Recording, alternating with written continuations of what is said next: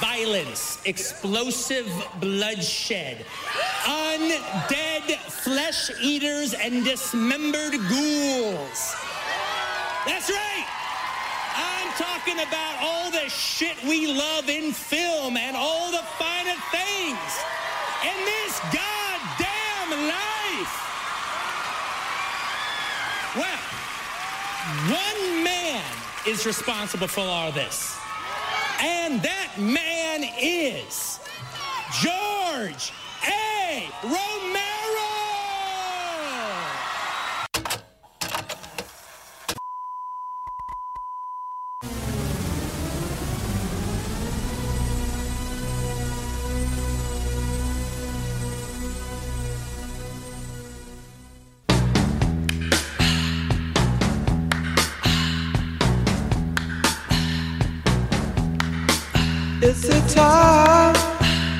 Olá, bem-vindo a mais um Locadora do Trash. Eu sou o João. Eu sou a DNB. Eu sou o Jonathan. Eu sou o Léo. E eu sou o Daniel.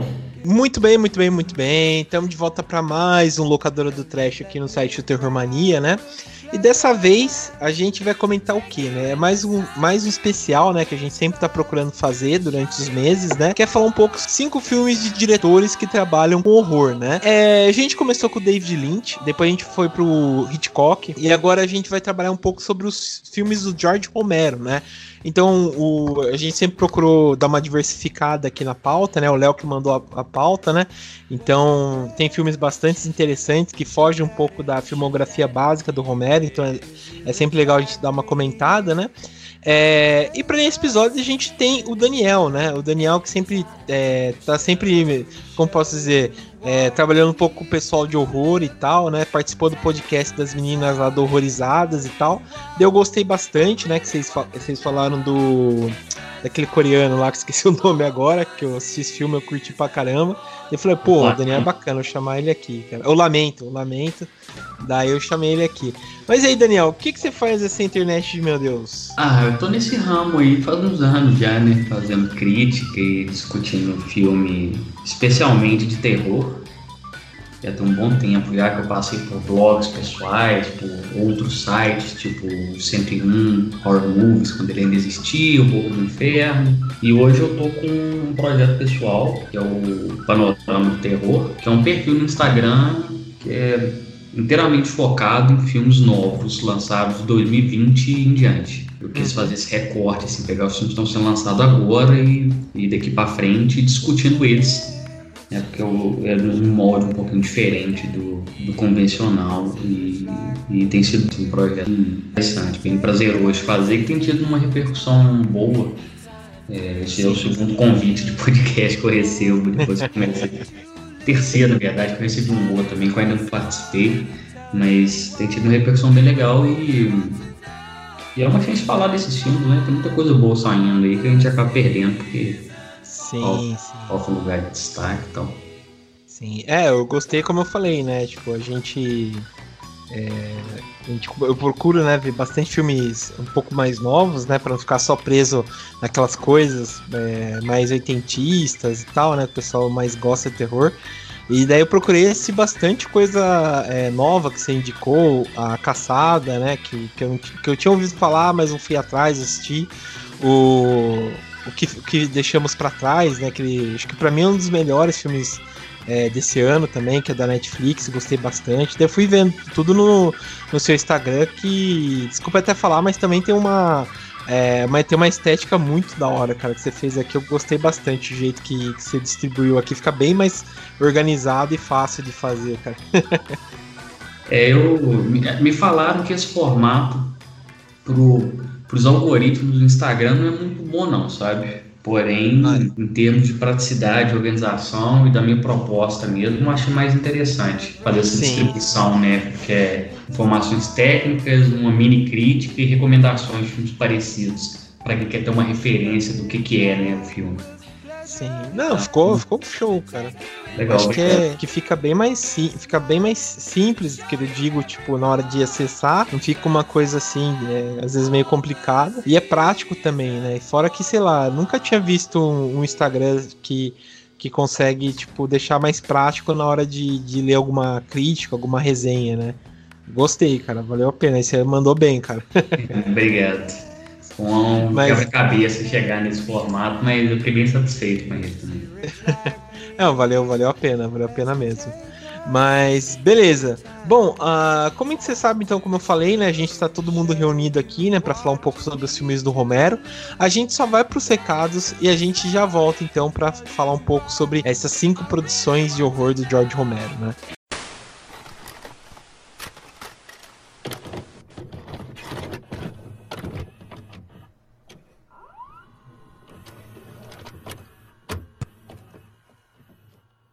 Bom, estamos na parte aqui dos recados do locadora do Trash. Dessa vez eu tô sozinho. Vou passar alguns recados que vocês já conhecem, mas é sempre bom relembrar, né? O seguinte, as nossas redes sociais. A gente está tanto no Facebook quanto no Instagram, no Twitter, através do arroba que é o Terrormania666, né? Então lá vocês acompanham todas as novidades que a gente posta, né? Informações, podcasts, resenhas. Tá tudo através de lá, né? E o seguinte, você que curte o locadora do Trash, vocês podem ouvir a gente tanto no Spotify, iTunes, Deezer, Google Podcast, é, até o Castbox, né, que é uma rede grande de podcasts, vocês podem acompanhar a gente por lá.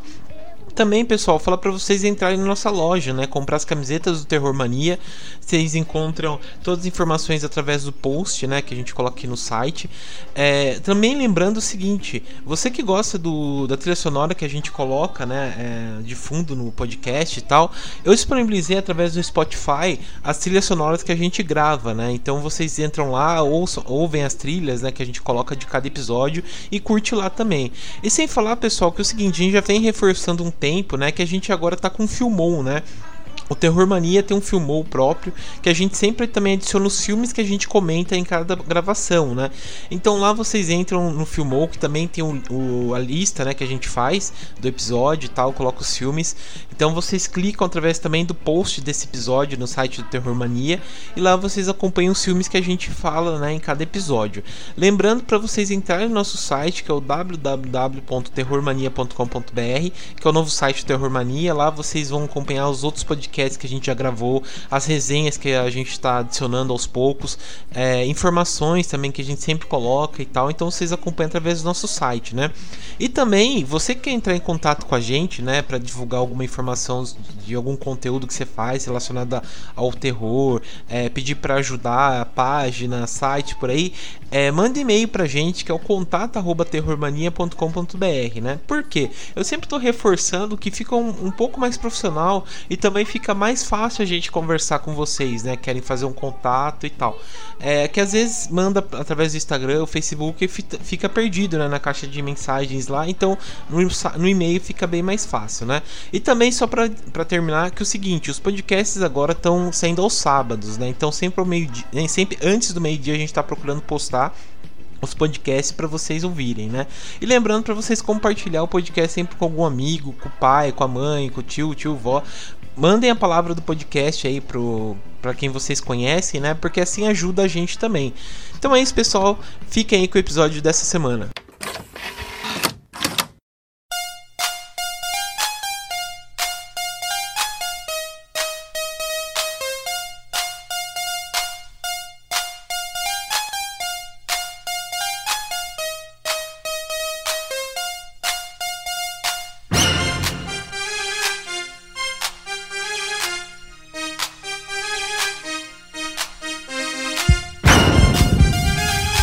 Pessoal, então estamos de volta. Vamos comentar um pouco sobre os filmes do Romero, né? É um cara que, sei lá, principalmente acho que é mais conhecido como o pai do gênero de zumbi, né? É claro que vai ter outras produções, né? Que antes do, do, do Romero, né? Que abordam o tema de zumbi. Mas eu acho que ele que deu o formato, vamos dizer, exato, né? O que a gente vê hoje em dia em várias produções, né? Mas beleza, Léo, fala um pouco aí sobre o Romero aí pra gente. É, então, vamos lá. O Romero, ele, ele foi um cineasta, né? Que, embora seja muito conhecido por essa questão dos zumbis, né, ele acho que redefiniu o gênero, né? Se não inventou, não, não sei dizer ao certo se ele inventou ou não, mas se ele não inventou, ele com certeza deu uma nova cara, né? A esse tipo de de, de temática nos filmes de terror. Mas o, o, Romero, ele também é muito conhecido pelos, pela, pela diversidade das temáticas que ele trabalha nas obras de terror dele, né? Como a gente vai ver daqui a pouco, o Romero ele trata, por exemplo, de filmes de zumbi, claro que acho que é o carro-chefe dele, mas ele ao mesmo tempo consegue trabalhar obras que, que acolhem temática das bruxas, do vampiro, é, diversidades temáticas que envolvem um psicopata, né, como a gente pode ver em Creepshow, entre outras coisas, né, o Romero foi um, um sujeito que, que, que acho que gostou muito de trabalhar o terror e, e, e teve um interesse muito grande, uma curiosidade de, de narrar obras, né, com diferentes tipos de monstruosidades, de, de temáticas infinitas que, que envolvem um campo de terror. Sim, não, isso, isso é verdade, isso é verdade. Ele tem sempre, como você puxou, né, ele tem sempre uma crítica social que ele comenta, que ele fala, né, que ele puxa, e, e é bem interessante isso mesmo. Eu lembro quando eu tava na época fazendo cinema e tal, a gente analisou bastante obras do, do Romero e, e, a gente sempre notava, né, essas, essas, essas críticas que ele, que ele coloca, que ele pensa, que ele, é, vamos dizer, introduz pra gente, né? Sempre de uma forma de colocar zumbis ou outras coisas que, que traz de volta, né? Essa, essa temática bem, bem interessante mesmo. É, beleza. É, alguém quer dar mais alguma comentada sobre o Romero? Acho que, acho que dá para comentar que se hoje a gente tem filmes uh, tão importantes e principalmente no momento que a gente está vivendo, uh, hoje, dia 9 né, do, do, de dezembro de 2020, Ontem uh, aconteceu um ato de racismo durante um jogo, né? E os uhum. jogadores uh, abandonaram o campo.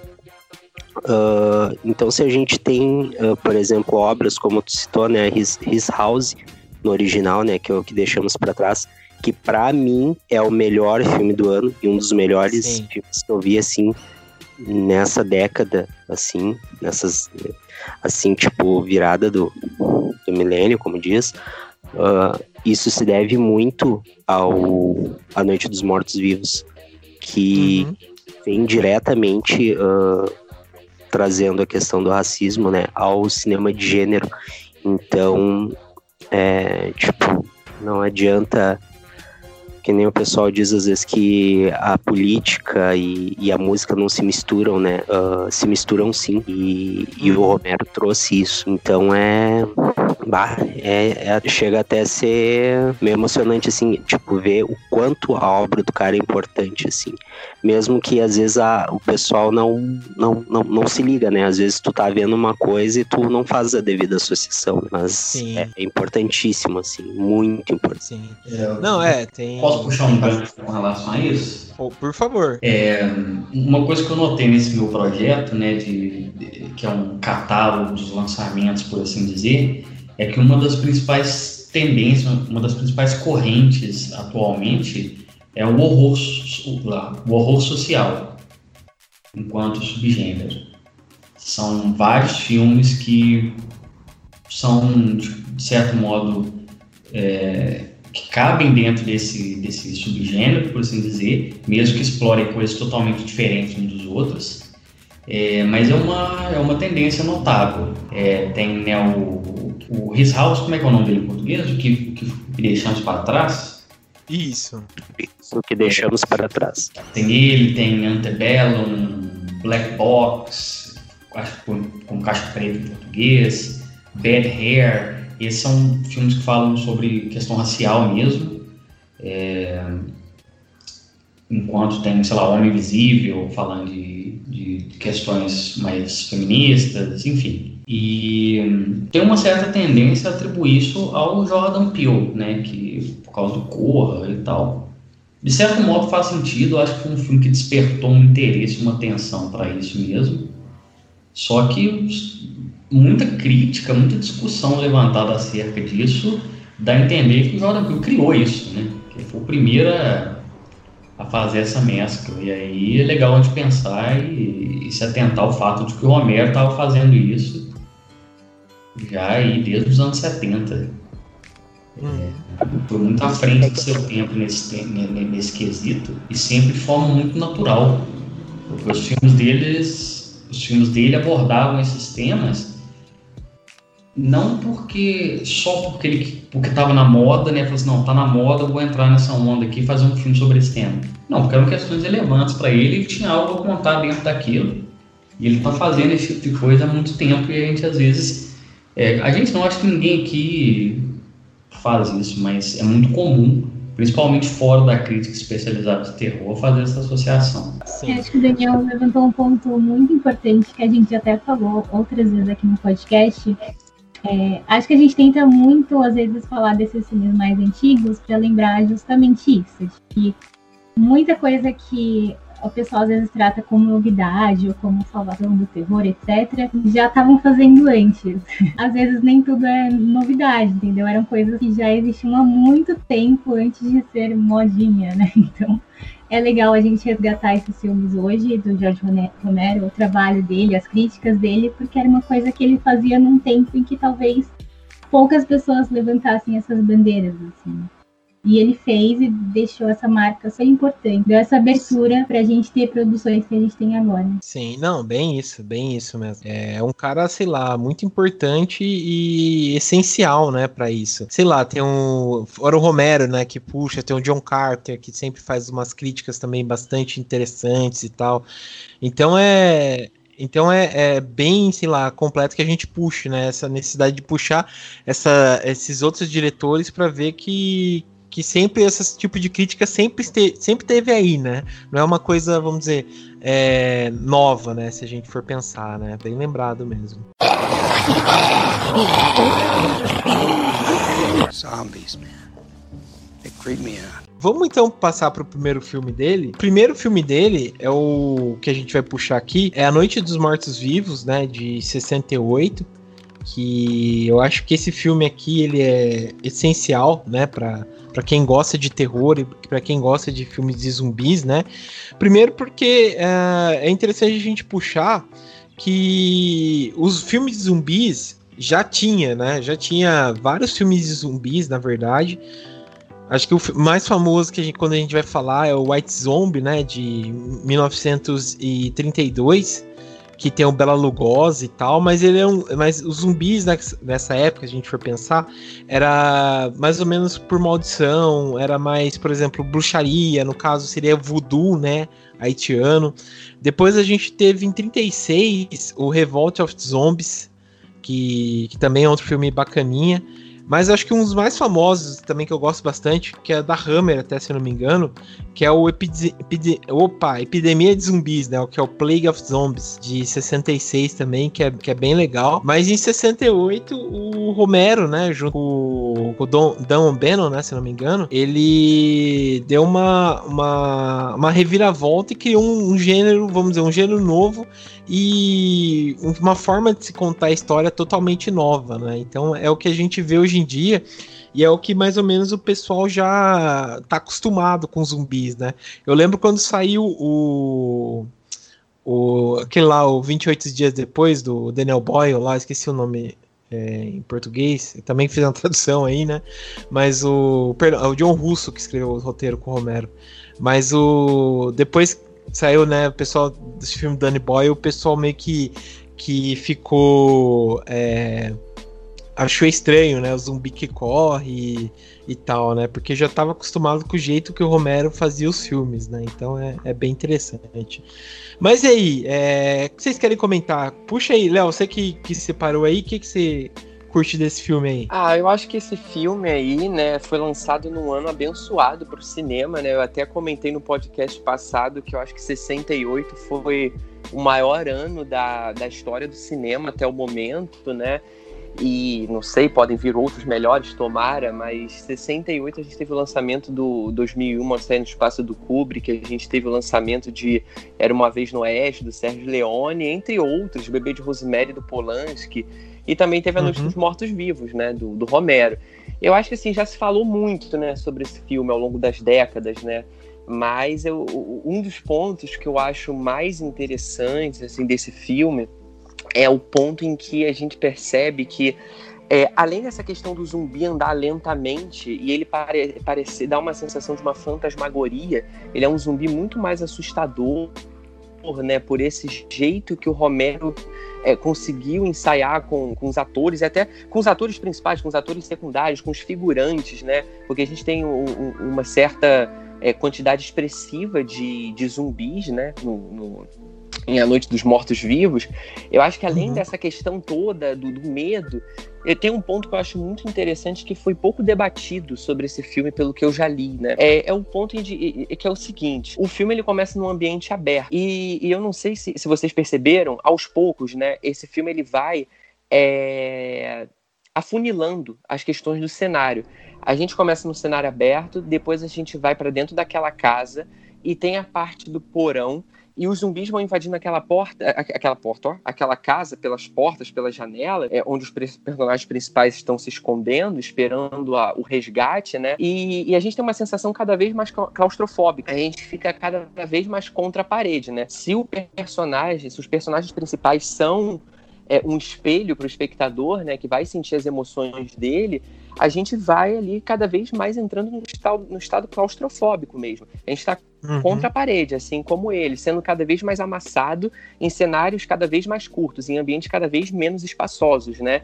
É, mais restritos. E isso eu acho um ponto muito interessante que foi pouco trabalhado é, em textos, em críticas, em reflexões sobre a Noite dos Mortos-Vivos. Tem muita coisa para falar, vou deixar vocês falarem também, não acabo me estendendo muito aqui, mas acho que esse é o ponto que eu é mais, mais relevante para mim, levando em conta é, a, a, genialidade que o Romero trabalha isso, né? Essa questão uhum. do, do cenário, né? E, e, as poucas reflexões que existem sobre esse elemento. Sim, sim, não, isso é, isso é verdade mesmo. É, e você, Daniel, o que, que você fala desse filme aí do, da Noite dos Mortos Vivos? É, tem um, uma discussão muito polêmica sempre no terror, é a questão dos remakes, né? Se uhum. devem existir ou não, coisa assim. Eu, eu tenho um argumento a favor dos remakes que eu acho muito válido, que foi o, o fato de eu ter conhecido o cinema do Romero graças ao remake de 90, de 90 se não me engano, do Tom 90. Uhum.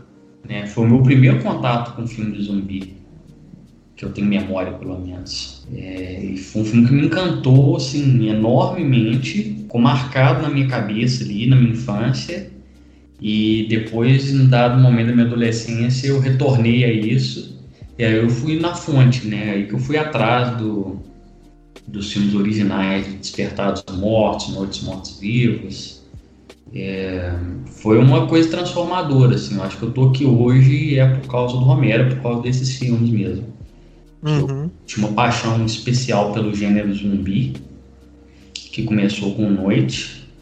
É, eu, eu, eu, particularmente, não, não tenho dificuldade em falar que começou com Noite dos Mortos Vivos, porque zumbi anterior, eu acho que ele tem tantas particularidades que não batem com essa com o que o, a palavra zumbi traz hoje em dia uhum. que eu acho muito fácil desassociar um do outro assim. é, e aí eu, a paixão pelo zumbi me levou a ter uma paixão pelo terror como um todo então eu devo muito a esse filme acho muito muito acho é um marco histórico né um o Romero ali estava inventando cinema, né? Era uma coisa muito comum naquela época, no final dos anos 60, anos 70, de, de, de pensar novos modos de fazer cinema, novas narrativas, novas imagens. E Noites Mortos Vivos é um exercício puro de criação, de inovação em vários pontos. Uhum. É Não, é muito massa. O, o, é, você, acho que você falou tudo mesmo. É, eu ia até puxar isso aí do remake, né? Porque eu, particularmente, eu gosto, gosto bastante. Eu aprendi, na verdade, a gostar um pouco desse filme da Noites Mortos Vivos de 68, porque eu, eu não sou muito fã, não gostei muito desse filme quando eu vi. Principalmente porque eu vi adolescente.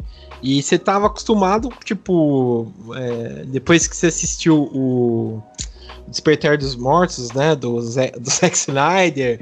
Depois você vê umas outras produções, até o, a volta, o Retorno dos Mortos Vivos, daí do Dom, Dan Bannon também, que, que é um pouco mais engraçado, é um pouco. E esse é um pouco mais sério, um pouco mais parado. Você sente de uma dificuldade, né? Mas eu acho que esses tipos de filme é igual vinho, né? Você vai deixando o tempo e você vai assistindo de novo e você vai percebendo a grandiosidade do filme, né? Ainda mais tudo, a questão que tá em volta, né? É, e, mas o remake também eu acho muito bom. E também a temática que ele muda um pouco, eu acho bem legal. É até, bastante, até interessante sei que você puxou do remake, que eu não sei se vocês concordam comigo, é a forma né, que o. Que, que eles vão trabalhar, assim, no meu ver, posso estar errado, né, mas é uma interpretação, mas parece que, tipo, beleza, no Smart Video de 68 do Romero, vai falar um pouco do racismo, né, que, que só lembrar dos anos 60 nos Estados Unidos, a questão das marchas dos direitos civis, é, é vamos dizer, a, acabou a, as leis de Jim Crow, né, que, que tinha mais ou menos um apartheid, né, então já seria um pouco o fim das leis de Crow, também nos Estados Unidos, e depois a gente, sei lá, desse, nesse remake dos anos 90, do Tom Savini, é, parece que ele vai puxar um pouco sobre o, a ótica, sei lá, do feminismo, posso estar errado, não sei, por quê? Porque nesse aqui, a personagem, né, que faz a, a Bárbara, ela, vamos dizer, é um pouco mais estilo Bárbara, é, estilo a Sarah Connor, né? Ela, sei lá, é, vai para cima, toma decisões, é, é, não fica parada, sabe? É totalmente diferente da outra, né? Então, não sei se vocês concordam comigo, mas pro meu ver muda um pouco a ótica entre esse entre o remake e o original, né? Mas eu gosto bastante. É, passa aí, Jonathan, eu sei, o que, que você acha, cara? Desse... Eu acho que é o que é o marco zero, assim. Se eu, assim, pessoalmente na na estética, por exemplo, eu curto mais os zumbis italianos, né? Que é mais uhum. abacalhado e aquela podreira, né? Mas no conteúdo, né? E na importância, na relevância e, e tanto também na influência, né? O quanto é influente, né? É, é um filme fantástico, assim. Acho que acho importantíssimo, como a gente estava comentando até os dias de hoje. Uh, e o final, assim, tipo, o final do filme é, é foda pra caralho, assim. Ninguém falou até agora do final. A gente não vai contar o final, sei lá. Às vezes não. a gente conta, às vezes não conta. Mas, uh, é, o final, ele, ele é um, um, um soco na cara, assim, né? E o cara tava dando uma mensagem, assim, entendeu? Acho que, que com certeza foi uma. Acho que ele, ele deixou a marca dele, né? Tanto que, em, uh, por exemplo, no Martin, né? Que a gente vai comentar mais pra frente, Martin Vampiro, também é um filme que fala, assim, sobre o preconceito, sobre a sociedade em aceit não aceitando, né? Uh, pessoas. É, é, ele não adianta, ele tinha isso no DNA dele, né? Na, nos filmes dele ele tinha essa coisa de levantar a, a, questão, né? Eu acho isso importante, assim, do caralho. Tu pode ver um filme de, de, de terror e pensar, né? Ele vai fazer tu pensar. E, além disso, ele trouxe pro cinema de gênero, né? Essa, essa discussão, né? E eu só, às vezes, eu, eu, eu meio que discordo uh, quanto a falar assim que hoje tem o horror social ou até mesmo pós porque desde da década de, de 50, de 60, que já tinha esses elementos. Né? Então é, é uma coisa já que já estava lá atrás e está sendo reciclada. É tudo cíclico, né? É, a Sim. coisa vem e volta, né? Novamente como na música, né? Uh, tem coisas que, que um, um, boom que dá um movimento, bandas seguindo uma certa estética, né, e trazendo uma discussão, e isso acontece nos filmes, né, hoje em dia a gente está tendo esses filmes aí, até porque acho que a gente está vivendo esse momento realmente, né, que as coisas estão sendo discutidas e, e trazendo à tona, né, tanta coisa, o, o momento político também, né, que o mundo tá vivendo, que todo mundo tá fudido, né, vivendo essa merda, tá, tá gerando mais, né, a gente poder falar sobre isso, né, e que tem que ser, tem que ser falado, né, as coisas têm que ser faladas, assim, nada de passar paninho e não, acho que a gente tem que falar mesmo sobre, sobre essas coisas. É, com certeza, cara, com certeza. É, muitas coisas, sei lá, acho que isso daí que a gente comentou, né, o, é, o que deixamos para trás, né, que foi lançado aí na Netflix, é um tapa na cara, né, do que realmente acontece, né, e o, sim, não, é sensacional, cara, sensacional, e é o que mostra realmente, né, É, sei lá, mas é, a gente tá vivendo um filme de terror, né? Um filme de terror social é 2020, né? Sei lá. Bom, é, mas outras coisas também que acho que é interessante a gente falar, isso aí que o Jonathan falou também, a importância dele. Só do... uma coisa, vale lembrar que o Mad Max se uhum. passa em 2021, tá ligado? é, falta. É, vamos ver, falta menos de, de, um mês, né? Falta alguns dias só. que acaba a água, tá ligado? É. É, pior que é. Mas, beleza. É uma coisa aí que o Jonathan comentou também que é importante dizer, né? Que esse filme também foi um dos primeiros que teve um protagonista, né? Negro, né? Como, como protagonista, que é o Dwayne Jones, né? É até interessante o, o filme, tipo, ele colocar algumas coisas dele não baixar a cabeça para outras pessoas, né? É, teve até uma polêmica grande na época, porque ele bate numa mulher branca, né? No filme, é, pra, porque ela tá histérica, ele dá um tapa na cara dela pra ela voltar em si, né? Então teve uma polêmica grande por conta disso, né? É, e também o clássico, né? Que eu até descobri por conta do, desse podcast, né? Eu descobri o porquê, né? Do, do Night of Living Dead vira domínio público, né? Que foi uma, um erro de copyright, né? Porque quando você vai registrar um filme, você tem que colocar aquele C, né? Do que o filme está registrado e tal. Só que a produção do filme esqueceu, né? Disso e ele entrou em domínio público por conta disso, né? Então você pode passar Noites Mortos Vivos à vontade, que não vai dar nenhum problema para você, né? Achei isso daí é bem fantástico. Mas beleza, e você, Dani, o que, que você achou do filme aí? É, antes eu queria lembrar também, aproveitando que a gente está nessa parte do racismo, etc., do filme, lembrar que em junho desse ano a gente gravou um podcast, né, sobre filmes de terror que abordam o racismo. A gente teve uma conversa incrível, maravilhosa, a gente falou bastante sobre como esse filme aborda esse tema, né? Então, para quem quiser ouvir melhor sobre isso, dá uma procurada lá depois. Uhum.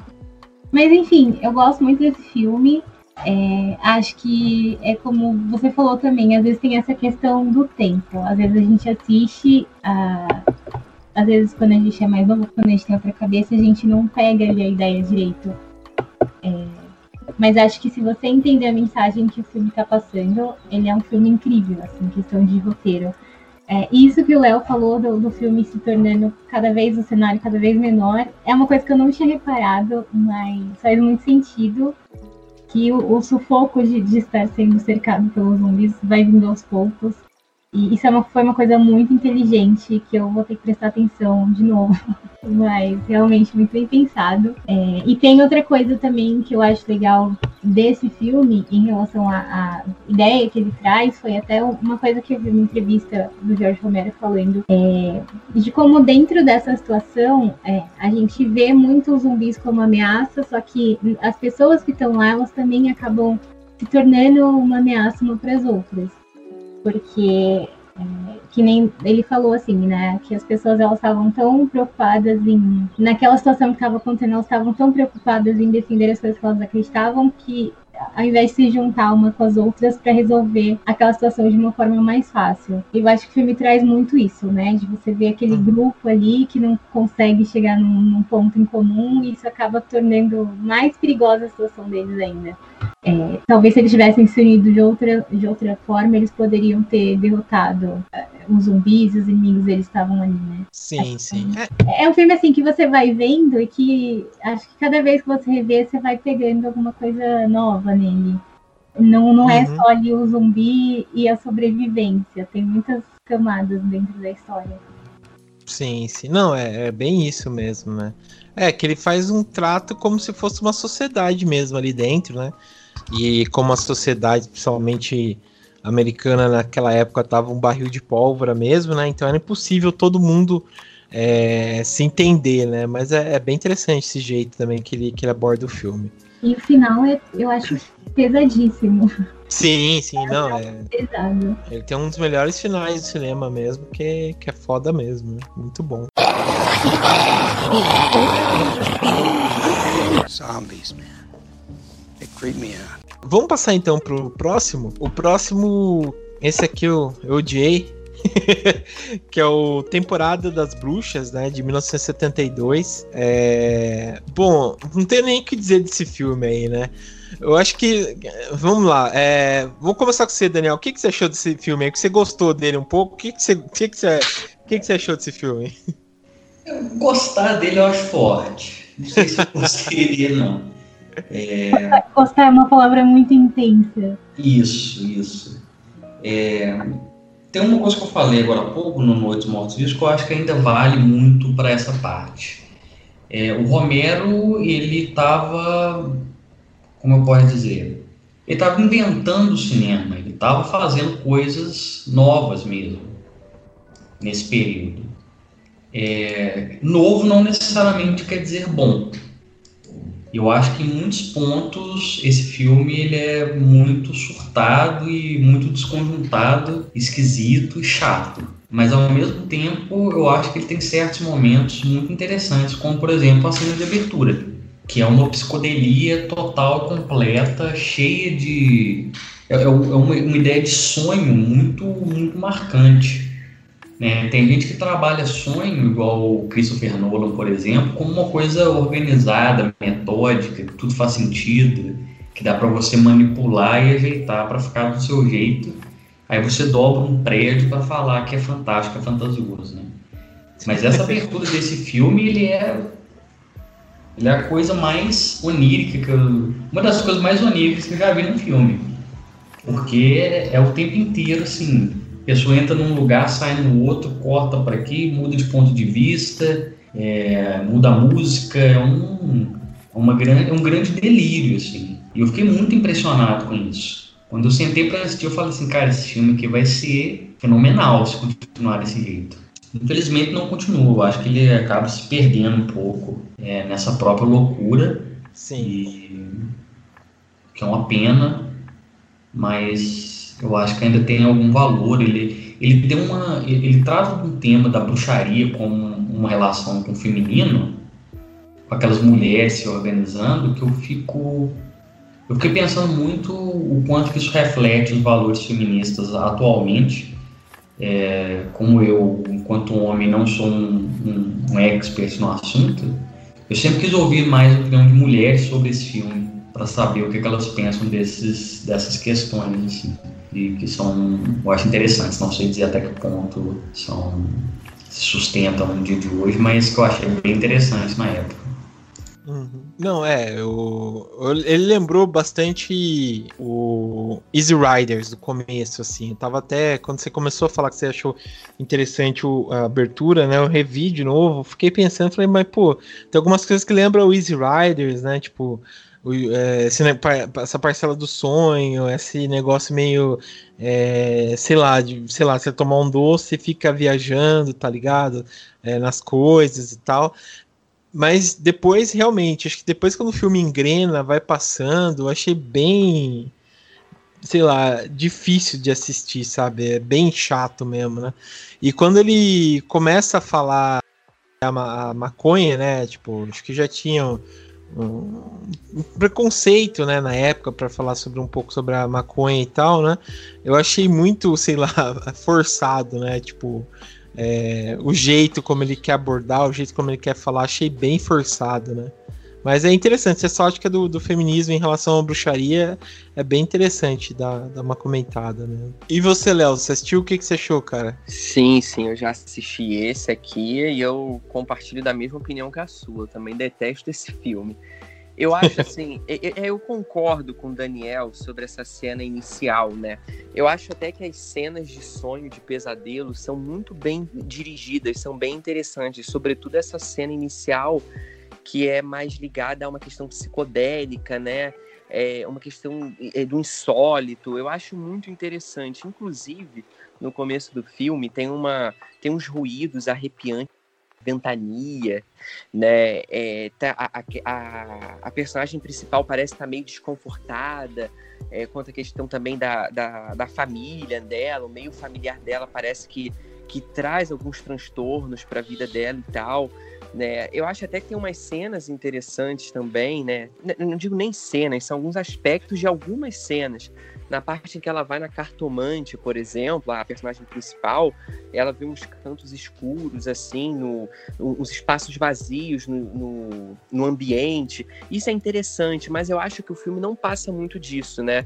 O filme não passa uhum. muito dessa questão é, das cenas dos sonhos, né, que são cenas bem dirigidas, mas que elas correspondem a um volume muito pequeno do filme.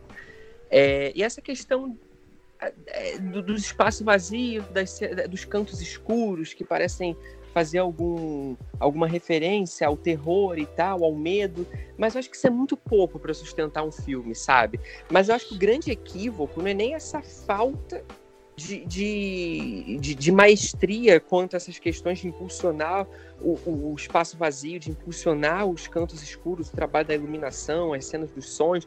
Eu acho que o grande problema do filme é o ritmo dele, né?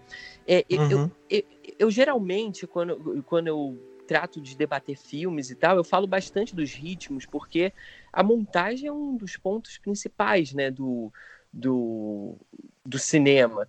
E o, o ritmo vem junto com a montagem, consequentemente, né?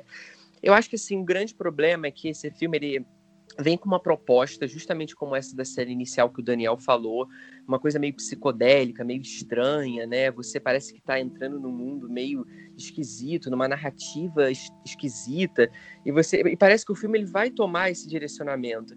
Só que o que a gente acaba por ver no final das contas é que o Romero ele perdeu um pouco a mão.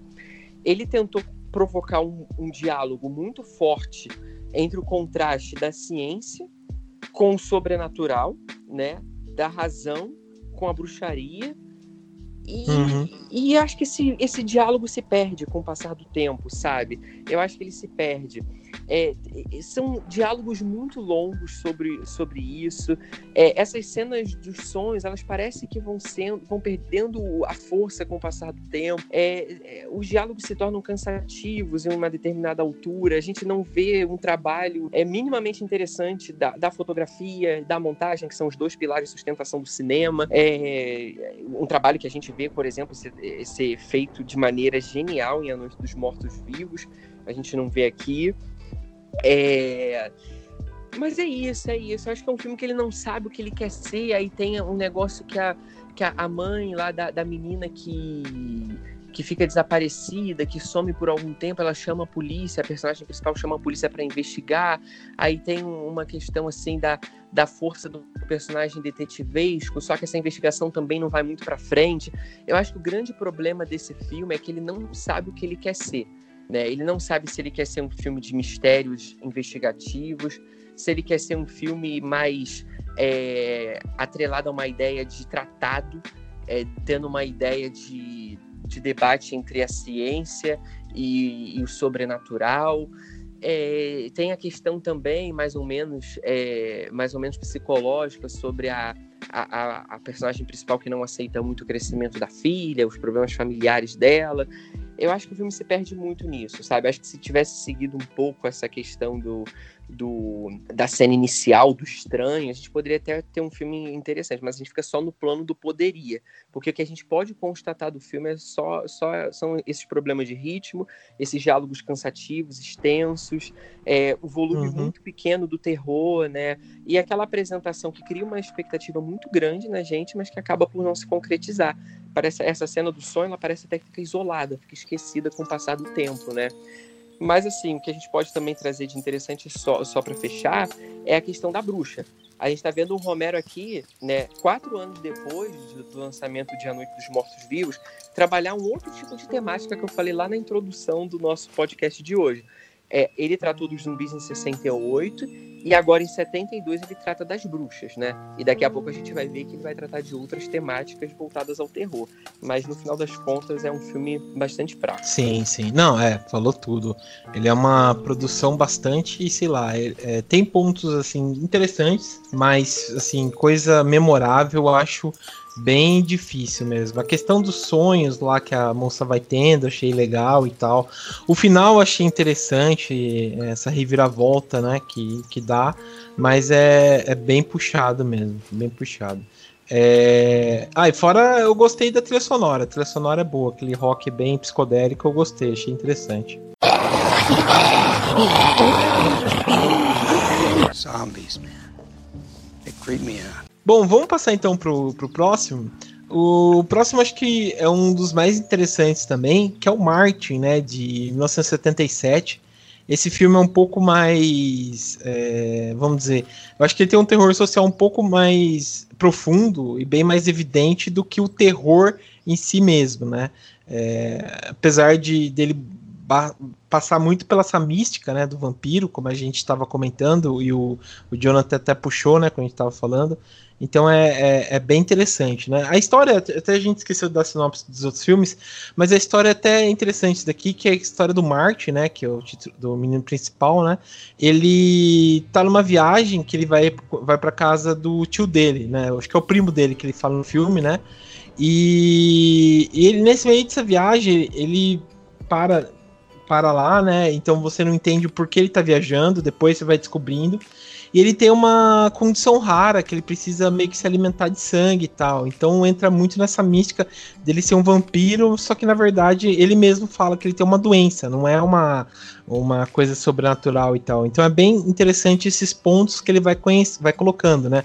E o Martin, né, que é interpretado pelo John Amplas, não, apesar que eu não lembro dele em outra produção e tal, assim, mais conhecida, mas ele faz um excelente, um excelente papel, ele consegue entregar bastante esse essa pessoa bem confusa, mas ao mesmo tempo perversa e tal. Achei bem interessante aí. É... Vamos começar aí, Jonathan. Você que gostou, que você gosta desse filme, você... o que, que você acha do Martin? É assim, um. Ao lado do, do, do Night of Living Dead, né? É um dos meus favoritos, assim. Eu, eu, eu vi ele há muitos, muitos anos atrás. E, na verdade, eu não. Em épocas assim, uh, tipo, que a gente não tinha tanta informação quanto hoje, né? Eu vi esse filme, eu só fui ver ali na hora que ele era um filme do, do, do Romero, né? Eu não sabia antes, assim. E eu acho massa, assim, a, a discussão que ele traz, né? Sobre a questão do, do, de um personagem que ele, ele não é aceito, ele não se encaixa, tipo, ele, ele, ele tem essa coisa deficiente social, tipo, ele eh, às vezes dá a entender assim que ele, ele pensa que eu não vou ser aceito, então eu também eu, eu vou ficar na minha, eu já vou ficar como ele tem, ele mesmo fala, né, que é um distúrbio, uma doença, né, que até o Léo chegou a chegou a levantar um ponto numa conversa que se era se ele era mesmo um vampiro, mas acontece que tem uns flashbacks, né? E então eu acho sim, na minha visão, que ele é mesmo. Só que ele é um vampiro moderno, né? A maneira como né, é apresentado, né? É um vampiro moderno. Mas ao mesmo uhum. tempo, ele é um personagem muito carismático, né?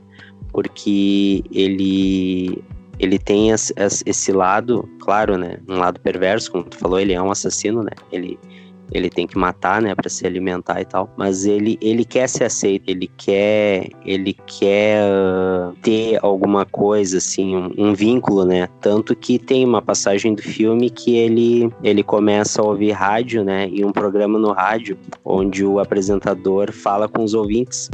Ele liga lá um dia e ele se torna um, um, um cativo ali no programa que ele liga uh, toda semana ele liga e conversa com o cara assim e começa a contar umas histórias cara, né?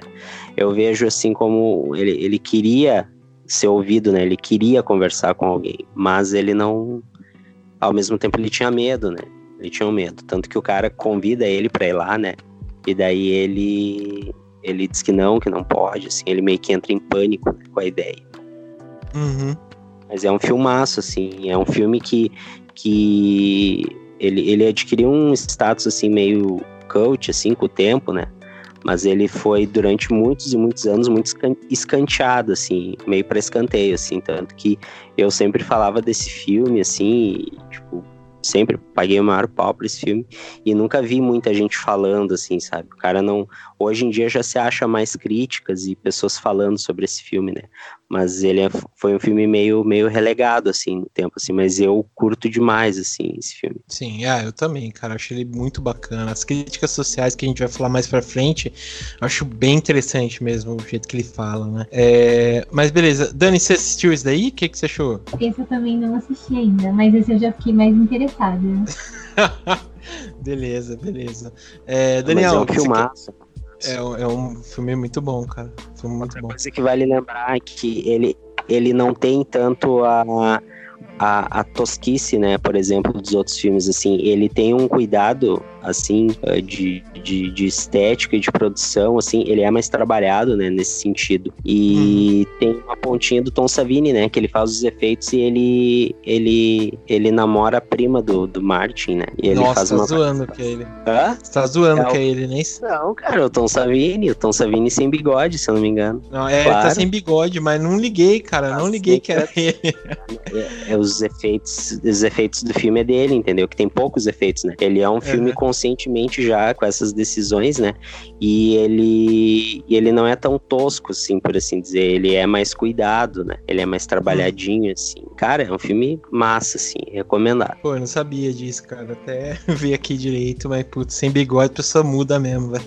É, bom, é, Daniel, você quer dar uma comentada aí, cara? O que, que você achou do Martin? Cara, eu assisti ele pela primeira vez ontem, ou antes de ontem, não sei. É, pensando em comentar mesmo, era um dos poucos filmes do Romero que eu não tinha visto ainda. E foi uma, uma baita surpresa, assim. Eu, eu tinha ouvido falar que ele era interessante e tal, mas eu achei um filmaço. Achei um filmaço, fiquei impressionado. É, é uma perspectiva realmente muito única dentro do vampirismo, porque realmente eu acho que só o Romero é, levou com ele esse segredo, caso ele não tenha dito isso. Mas falar com certeza se o Martin era um vampiro moderno, né, uma reimaginação de um vampiro, é, ou se ele é só um serial killer, não dá para saber. É, eu acho muito interessante isso, eu acho muito divertido ter essa, essa ambiguidade, torna o personagem mais interessante. E eu achei acho que grande parte da força do filme reside no personagem mesmo. É, nessas, nessa multiplicidade de coisas que, que, que ele representa ali. É, eu, eu vejo muito nos, no terror hoje em dia uma, uma estrutura narrativa de construção de personagem muito, muito formulaica, muito engessada. Sim. É, Tende-se a seguir um, um certo padrão, um padrão que deu certo, é, que tem dado certo repetidamente, continua dando certo, não acho que seja um problema necessariamente, mas não deixa de ser um padrão. E Martin ele não segue padrão nenhum. De novo, ele é um filme que o Romero está inventando cinema enquanto ele faz. é, e, e aqui talvez seja o, o personagem singular dele mais forte todos os filmes que eu já vi dele. É, exatamente porque ele é muito complexo. É, é uma coisa que beira assim, é, não fazer sentido. não- eu acho que se ele errasse um pouquinho ali, se deslizasse um pouquinho, teria sido um personagem ruim.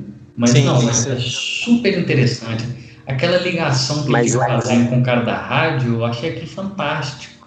Super diferente, interessante, a perspectiva dele, discutindo vampirismo, discutindo a própria vida. Mas aí é que, é que tu vê a, a mão do, do Romero, né? O quanto o cara é mestre, entendeu? De, de, de conseguir amarrar uma história que tu pegar e ler assim, ah, um vampiro que, que, que, não, que não é um vampiro convencional, que, que do- dopa as vítimas, né? Aquilo vai achar que é uma bosta o filme, né? Mas a, a maneira como a história é contada, os elementos, a atuação, né, do próprio ator, né, o João falou o nome dele, né, o ator principal que faz o Martin, e os outros personagens também, eu acho que todos eles são muito fortes, assim, tem a personalidade deles, assim, e os atores também, todo mundo muito bom, assim, a, a prima do Martin, o, o tio dele, né, que é o Papacuda, né, com nome, nome judeu ou alguma coisa assim, e tem a mulher, uma mulher que ele acaba se envolvendo, né, Sim, tudo, sim. tudo isso constrói, tudo isso, tudo isso conspira, né, para ser um- uma, uma história bem amarrada assim e, e que te envolve, que te prende, né?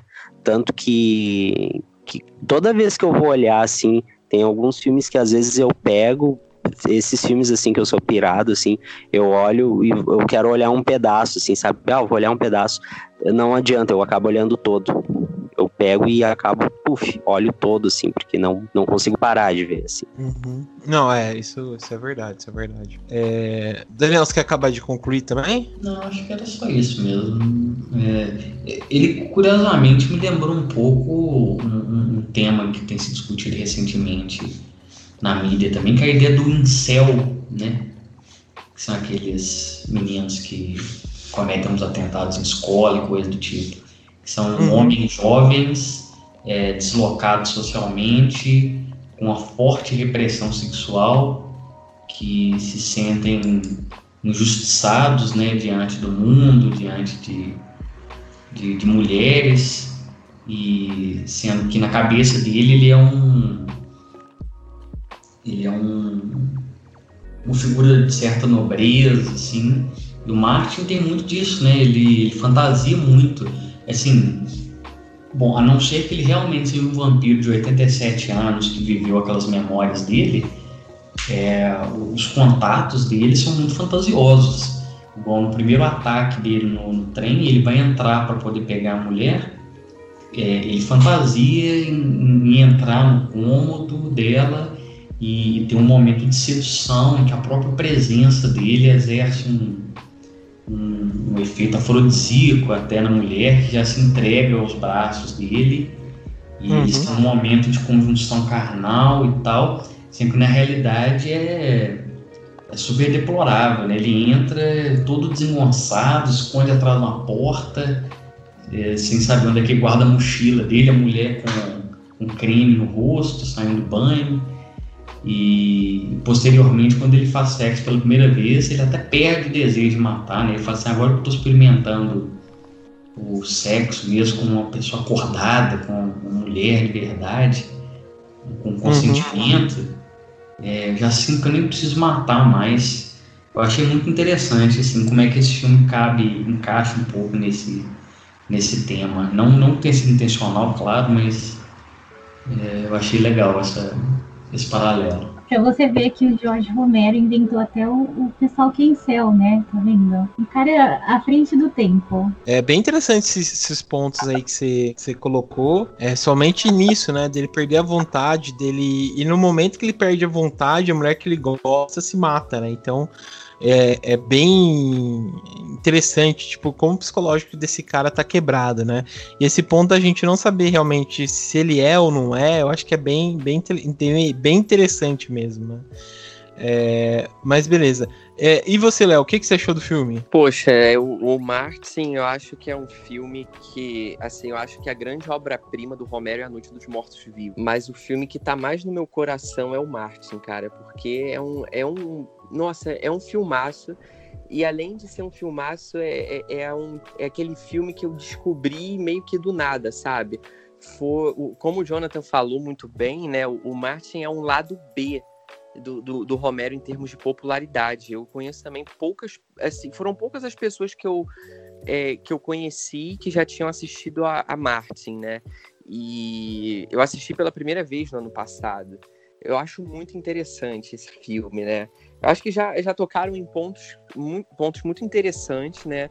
Mas é, eu acho que esse filme, desde o começo, ele cativa a nossa atenção, porque é, a gente tem aquela cena do trem que já tem uma espécie de um ataque é, de vampiro, né? E a gente tem a presença de seringas e de navalhas, que são dois elementos muito, muito, muito comuns, muito presentes na, na história dos filmes de terror, né?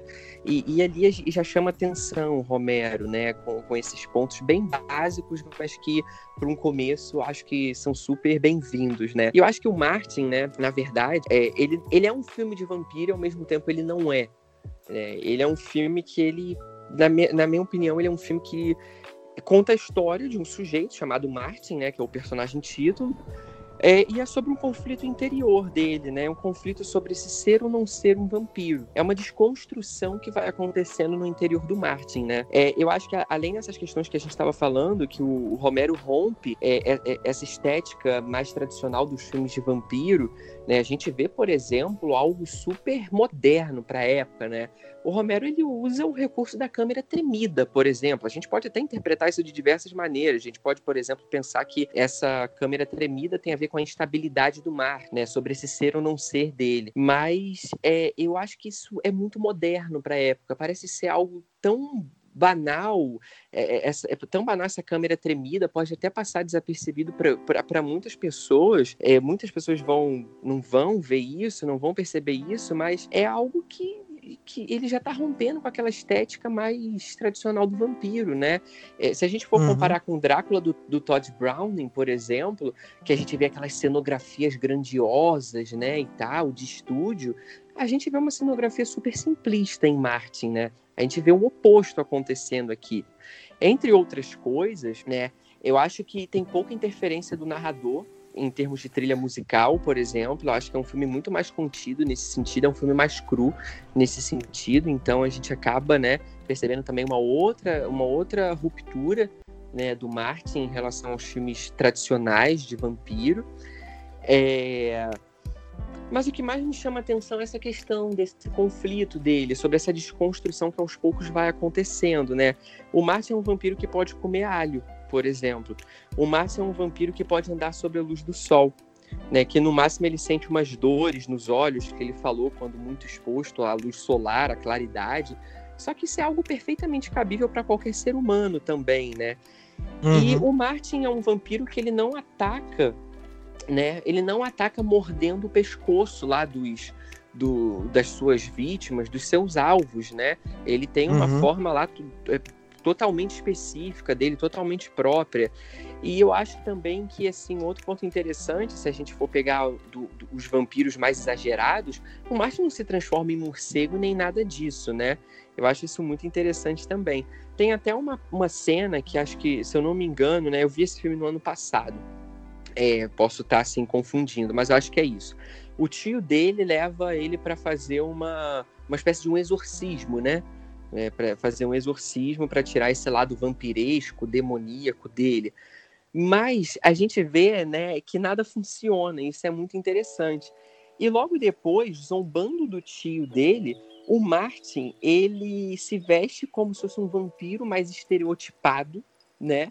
Com uhum. capa, com aqueles dentes pontudos e tal, para assustar esse tio dele e mostrar, justamente pelo exagero da caracterização, que ele não tá se ligando a esse tipo de vampiro e que ele não é esse estereótipo, né? Eu acho que esse segmento do filme serve de quebra como uma desconstrução também sobre o clichê vampiresco que foi impresso no cinema ao longo das décadas, né? O Martin de 77, é, a gente sabe quantos filmes de vampiros foram realizados, né, até 77, né? Só assim, acho que em 22 já tem o filme do Murnau, que é o Nosferatu, por exemplo. Uhum. Mas o eu acho que inclusive o Martin se, se aproxima bastante do, do filme do Murnau. O, o, eu acho o filme do Murnau bem cru, o Nosferatu, bem bem bem cru. Eu acho que o Martin bebe muito no copo do, do, do Nosferatu, embora haja, haja muita diferença entre um e outro, né? Mas o que eu queria, assim, só discordar do Jonathan para fechar é que, assim, é, o Jonathan estava falando de diversos elementos que mostram que o, o Martin não é um vampiro. Mas, é, é, mas tem a questão do, dos flashbacks, né?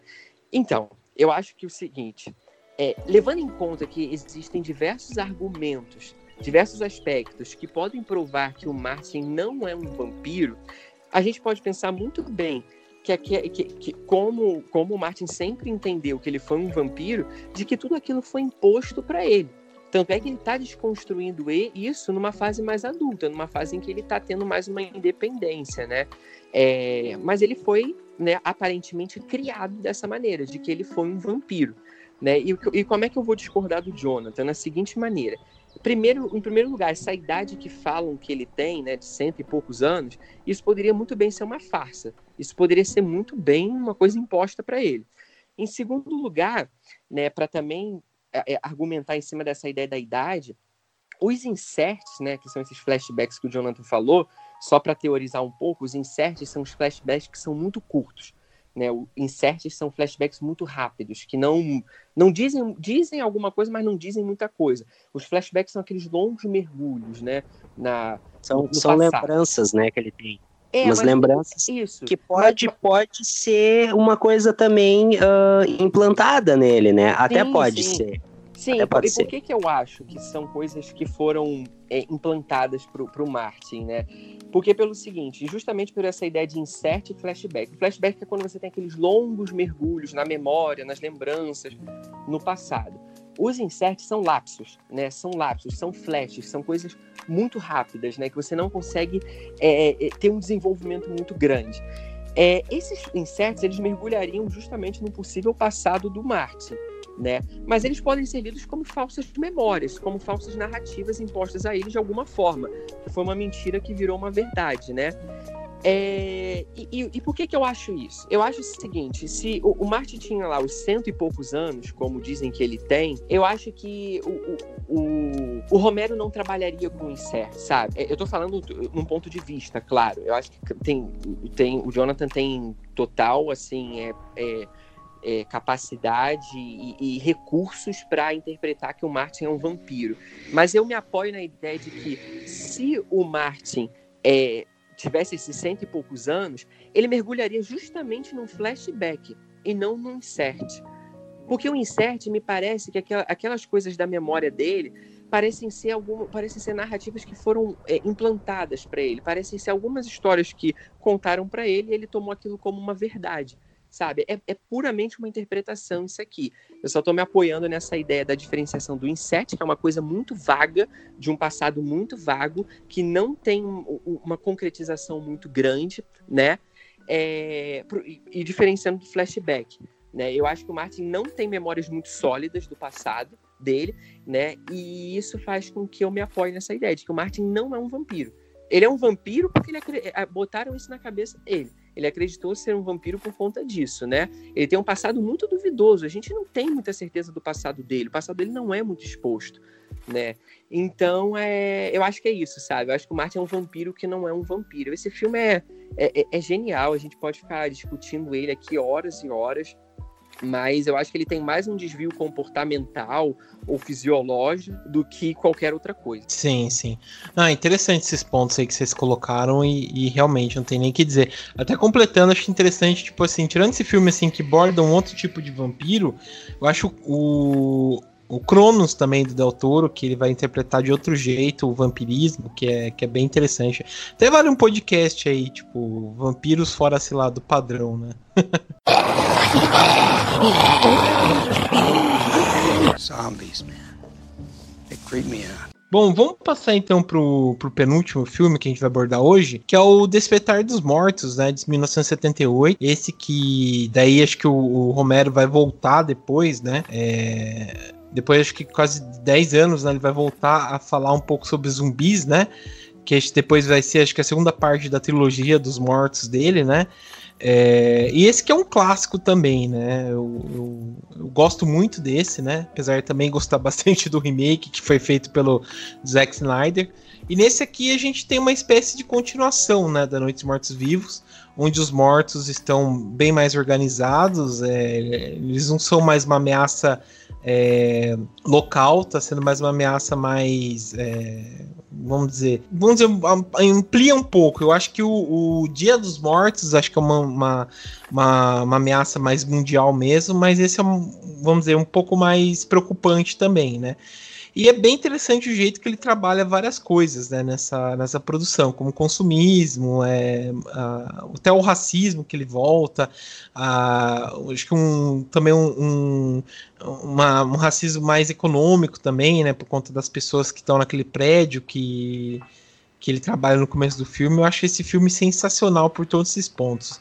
Mas beleza, Daniel, vamos começar por você. O que, que você acha desse filme aí? Você, você também gosta bastante dele? Hum, essa pergunta é interessante. É... ele é um marco, né, histórico também negável. Né? São os dois grandes filmes do Romero, o Noite e o Despertar dos Mortos. É... O, o horror ele sempre teve uma, uma iconografia muito característica. Assim, tem certas imagens, certos lugares, é, certas criaturas que são muito marcantes. Você, sei lá, você senta para ver um filme de terror, você vê o, mais ou menos onde é que vai ser a locação do filme, você já pensa, meio que já sabe o que você vai ver, né? Você já espera certas coisas sei lá, seja uma, uma cabana isolada, uma floresta, é, enfim. Eu acho que um, uma das coisas mais legais de Despertar é como que ele cria uma nova, uma coisa nova, né? Que é a ideia do shopping center como um cenário de, de, de terror. Uhum. É, E ele consegue fazer essa associação com a figura do zumbi a ponto de criar uma, um conjunto de imagético, conteudístico ali que é puramente, que se tornou uma coisa puramente do terror, que é essa coisa do, dos consumidores, né, transformando-se em, em, em, monstros dentro do espaço de compras, dentro do shopping. É, não à toa até hoje saem as montagens de daquelas loucuras da Black Friday, né? Sim, sim. Saltões, inauguração de loja. É, literalmente a primeira coisa que você pensa quando você vê aquilo é, é zumbi mesmo. É, e não é que porque é natural você pensar isso, né? Você fazer essa associação. Não, só porque o Homero criou essa imagem. Ele, ele, ele inventou isso, né? Isso é muito massa, isso é muito incrível. É, e, é, de novo, é outro filme muito único, muito diferente do que ele fez antes, diferente do que ele fez depois. É um filme super particular que teve todo o impacto no terror como um todo na época, então eu acho que ele é super admirável, cheio de coisas para discutir, é um filme genial. Porém, pessoalmente, ele é um filme que eu tenho dificuldade de sentar e assistir. Uhum. É, o, o ritmo dele não, não, não me pega muito, eu acho ele um pouco cansativo eu até tenho uma edição em DVD, um dos poucos DVDs que eu ainda tenho guardado, que tem todas as versões que saíram do filme. Versão com corte do, do Dario Argento, com corte de cinema, corte do diretor, um, tanto de coisa. E realmente eu tenho dificuldade, assim. Eu tenho, eu tenho muito prazer em sentar para assistir dentro da obra dele, né? Para rever o Dia dos Mortos Vivos, é, o próprio Noite, é, até o, o, Diário dos Mortos, é um filme que eu amo de paixão, mas o Despertar, apesar de, de em vários aspectos, ele talvez seja realmente o mais genial, o mais importante do, do, do, Romero ao lado do Noite, não é um filme que, que me toca muito enquanto experiência subjetiva, assim, de sentar e assistir o filme. Nesse aspecto, eu até prefiro a versão do Zack Snyder, que é muito mais rasteira, rápida, muito menos interessante e complexo em vários pontos. Mas, sei lá, se me sugerir qual, perguntar qual dos dois que eu quero assistir agora aqui de boa, no meu fim de noite, eu acho que eu vou escolher o do, o do, do Snyder. apesar dos apesares. Entendi.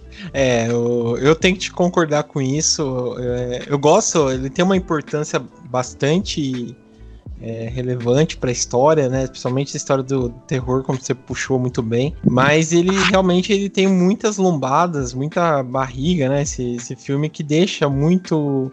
É, sei lá, difícil assim de assistir, né? Principalmente nos dias de hoje, né? E fora que o, fora que o do Romero, ele. Perdão, do Snyder, ele é divertido também, né? Tem essa, essa parte dele ser divertido, né? Coisa que esse daqui não, não é tão assim legal, é divertido em algumas coisas, né? Então é, é bem complicado mesmo. É, mas beleza. Dani, você assistiu isso daqui? O que, que você achou? Então, eu também, na verdade, o remake é um dos filmes que eu mais amo. é, acho que o remake do Zack Snyder é um filme assim que marcou muito para mim. E mas aí o original eu já não gosto tanto. É, eu acho que ele começa, ele começa muito empolgante, assim. É um filme que te prende ali no início. Só que depois ele perde muito ritmo e chega ao final, eu acho muito. quebra o clima ali, sabe? Acho que o filme não consegue. O suspense do filme não consegue se sustentar até o final. Eu acho que ele podia ser mais enxuto. É, e eu, eu discordo, acho que eu, eu gosto bastante do humor desse filme também, dessa versão original. Só que eu acho que ele é um humor, às vezes, até mais sutil, assim, não sei. Não é, não é aquele humor divertidão, mas tem um humor ali nas entrelinhas. É, acho que tem uns diálogos muito bons. É, mas eu acho que nesse filme os zumbis eles não eles não trazem aquela ameaça que eles precisavam trazer, sabe? E acho que envelheceu um pouco mal até o visual dele. Então parece que você não sente que eles são uma ameaça verdadeira, assim. Acaba, é, acaba sendo, sendo um filme trash mesmo. Então, Entendi. acho que falta um pouco daquela tensão, assim. Tipo, o filme uhum. vai perdendo atenção com o passar do tempo. Mas acho legal, gosto muito desse lance, de, dessa ideia de você estar preso no shopping. É, acho que se tivesse um ataque zumbi, eu gostaria de estar no shopping. É, é, acho que vale, é muito. É, tipo, é muito óbvio essa crítica, mas ainda é uma crítica interessante, tipo, de você ver o comportamento dos zumbis ali. É, de como eles ficam vivendo ali dentro daquele ambiente, de como é muito parecido também de quando você é apenas um humano normal. É, gosto muito do lance de ter deixado a trilha completamente fora do que estava acontecendo ali, com aquela musiquinha ambiente de shopping mesmo. Uhum. É, acho que isso complementa ainda mais a crítica que ele faz, né? De como tudo continua funcionando normalmente, porque quando as pessoas elas estão na situação normal de humano e não de zumbi, elas também se comportam daquele jeito, assim, meio que hipnotizadas e andando ali igual e, e aquela coisa assim meio fora do corpo, tipo, você acaba não percebendo tanto a diferença. Assim. Mas Sim. acho que não gosto tanto, acho que por questão disso, assim, por questão do ritmo e por questão da falta de, de sentir mais ameaça da parte dos do zumbis. Falta, falta um pouco. Entendi. Ah, tem razão, você tem razão. É... E você, Léo, o que, que você achou do filme? É, então, eu, eu acho que vocês todos são hereges, são verdadeiros hereges. Porque esse filme, esse filme é muito bom. É muito bom. Eu acho que é o mesmo nível do Martin. Eu acho que só não é melhor do que A Noite dos Mortos Vivos. Eu acho que assim, que é, esse filme tem muitos pontos positivos, né? Mas eu vou destacar alguns aqui. É, eu acho que assim, em primeiro lugar, aquela introdução é muito boa do filme, né? Porque a sensação dada é de que a gente. De, é de que o filme tá começando pelo clímax. Né, a pancadaria já, já rola ali desde o começo. A gente tem um enorme grau de violência, né? É, a gente já tem a ciência de que, de, que já está acontecendo um apocalipse zumbi.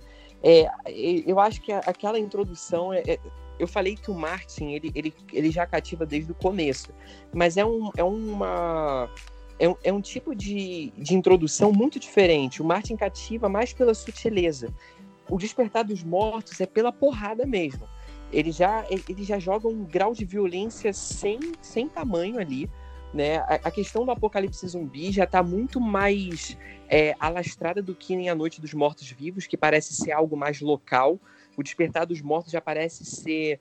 É, parece que essa, essa, esse apocalipse está acontecendo em uma escala muito maior de, em termos geográficos, e eu acho aquele começo já muito bom. E a violência ela vai se tornando comum, né? É, no, no, no, no, passar do filme. E, eu, e tem um ponto que eu quero destacar aqui, não vou ficar me alongando muito, mas que o trabalho de fotografia desse filme é espetacular, né? Relembrando que a fotografia é um dos pontos principais de um filme. É, eu acho que assim, o, o, o, Romero ele trabalha os enquadramentos aqui de uma forma impecável. Em primeiro lugar, eu queria destacar o, os quadros panorâmicos, né? É, os quadros panorâmicos eles dizem muito, porque a gente tem uma sensação de que o é, de que tem um, um tá, tá, tudo manifestado ali, né? Tá, tá, tudo, tá tudo cheio de zumbi, tá tudo manifestando essa, esse vírus, sei lá o que.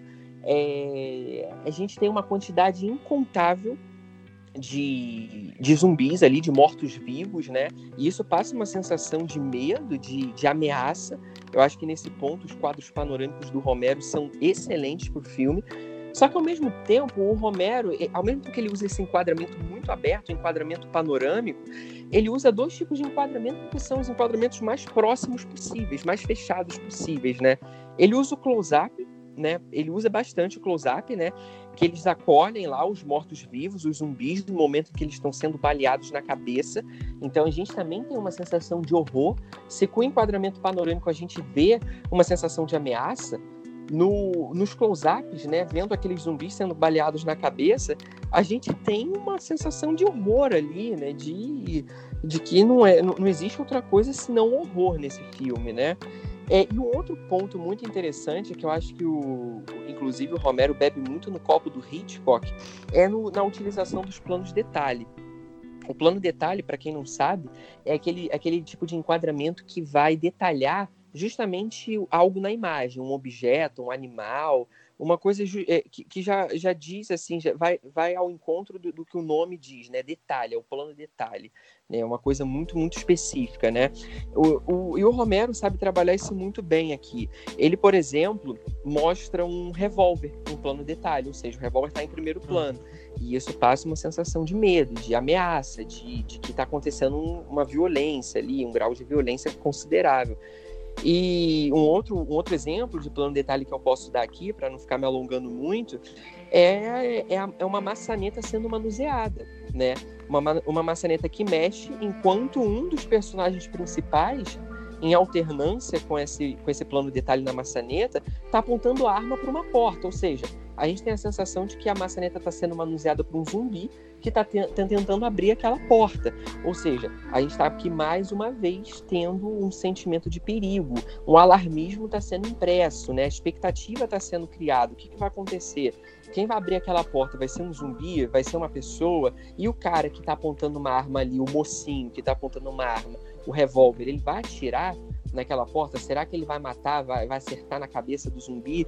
Enfim, eu acho que tem muitos pontos interessantes. Não sei se foi o João também que falou da questão do consumismo, né? Não sei se foi o Daniel. É, eu acho que vocês fizeram até um diálogo sobre isso, mas eu acho que isso até é o de menos do filme, mas também é um ponto que enriquece muito a leitura da obra. Uhum. É, essa questão do, do, consumismo desenfreado, né? Ele faz uma crítica implícita aqui os zumbis que ficam em frente às vitrines do shopping, né? Lembrando que o filme se passa num shopping. É, os zumbis ficam andando em frente às vitrines, né? E, e, eu acho que mais, mais interessante do que isso, né? Não sei se vocês repararam, são as pessoas, né? Os próprios seres humanos e não os zumbis que andam dentro do, do shopping saqueando as coisas. Aí você pensa, ah, eles estão saqueando produtos, né? Alimentícios, coisas para sobrevivência. Não, eles estão saqueando televisão, coisas que não tem nada a ver para a sobrevivência naquele cenário caótico que eles estão vivendo ali, Sim. né?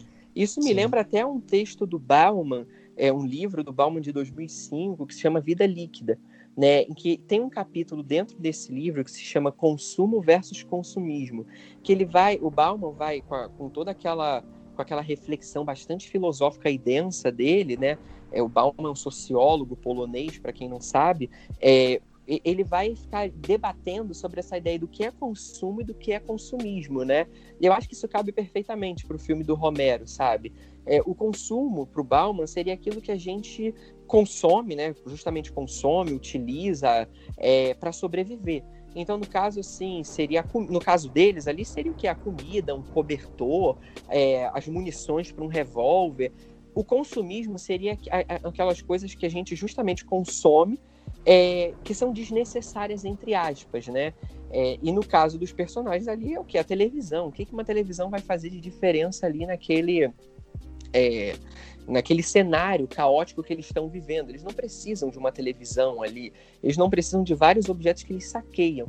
Eu acho que essa crítica implícita também é muito boa. Embora o que eu acho que, que seja genial nesse filme, o que eu acho que seja excelente, seja justamente o trabalho da tensão, da criação de expectativa, da violência que impacta, justamente aquela diferença entre, entre o suspense e o terror, entre o suspense e a surpresa que o Hitchcock tanto teorizou, né?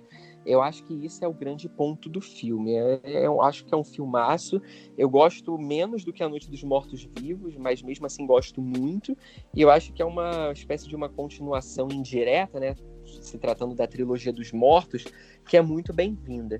Né? Eu só acho, eu só não gosto muito do Dia dos Mortos, que é o é o que fecha essa trilogia. Sim, é, é interessante que você falou tudo, cara. Realmente é, é tudo mesmo. Zombies, man. They creep me out. Bom, vamos então para o último filme aqui, pra gente estar tá encerrando, que é o que é o Clip Show, Arrepio do Medo de 82, que esse sim é um filme divertido, gosto bastante dessa aí, a sequência também é muito boa.